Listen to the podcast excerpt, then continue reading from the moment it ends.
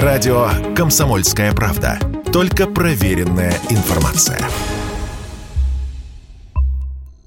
Средняя стоимость кофе в России выросла в августе почти на 50%. К таким выводам пришли аналитики ресурса Check Index. Они провели исследование. Цена на кофе в розничных магазинах с 1 по 20 августа составила 390 рублей. Это на 44% больше, чем за аналогичный период 2021 года. Средний чек на этот продукт в интернете составляет 598 рублей, что на 48% больше, чем в 2021 году. Почему кофе на прилавках наших магазинов стал дороже, Радио КП объяснил председатель правления управления Ассоциации экспертов рынка ритейла Андрей Карпов.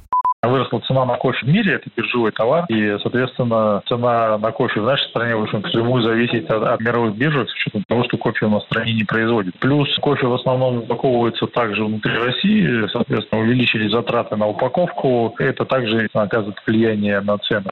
Цены на кофе в конце года могут вырасти еще. Все из-за плохого урожая в Бразилии. Эта страна крупнейший производитель в мире. В 2021 году плантации в Бразилии пострадали от засухи, а позже от мороза. Из-за этого в текущем году может быть только половина урожая зерен арабики. Эти прогнозы подтвердили представители кофейной отрасли. В публикации указали, что спрос на кофе в мире сильно растет уже второй год подряд. Однако его запасы оказались минимальными за последний век. Чай тоже подорожал в российских магазинах. В среднем на 35% до 228 рублей. Гендиректор Ассоциации Росчайкофе Рамзан Чентурия в интервью Радио КП объяснил такое положение дел проблемами у стран-поставщиков прошлого года в Шри-Ланке начали осложняться ситуация экономическая прежде всего, и то, что происходит в Шри-Ланке, там э, реальный экономический кризис, очень серьезно снизился объем производства, и в ближайший сезон, видимо, вот этого года, текущего, Шри-Ланка не выполнит тот объем производства, который от нее ожидают э, во всем мире, потому что Шри-Ланка является крупным экспортером, вторым в мире экспортером чая. При этом Шри-Ланка является крупнейшим экспортером черного чая в мире. Соответственно, Соответственно, ситуация, которая случается сейчас, вот, отражается на объеме производства чая, что тянет все аукционные цены вверх.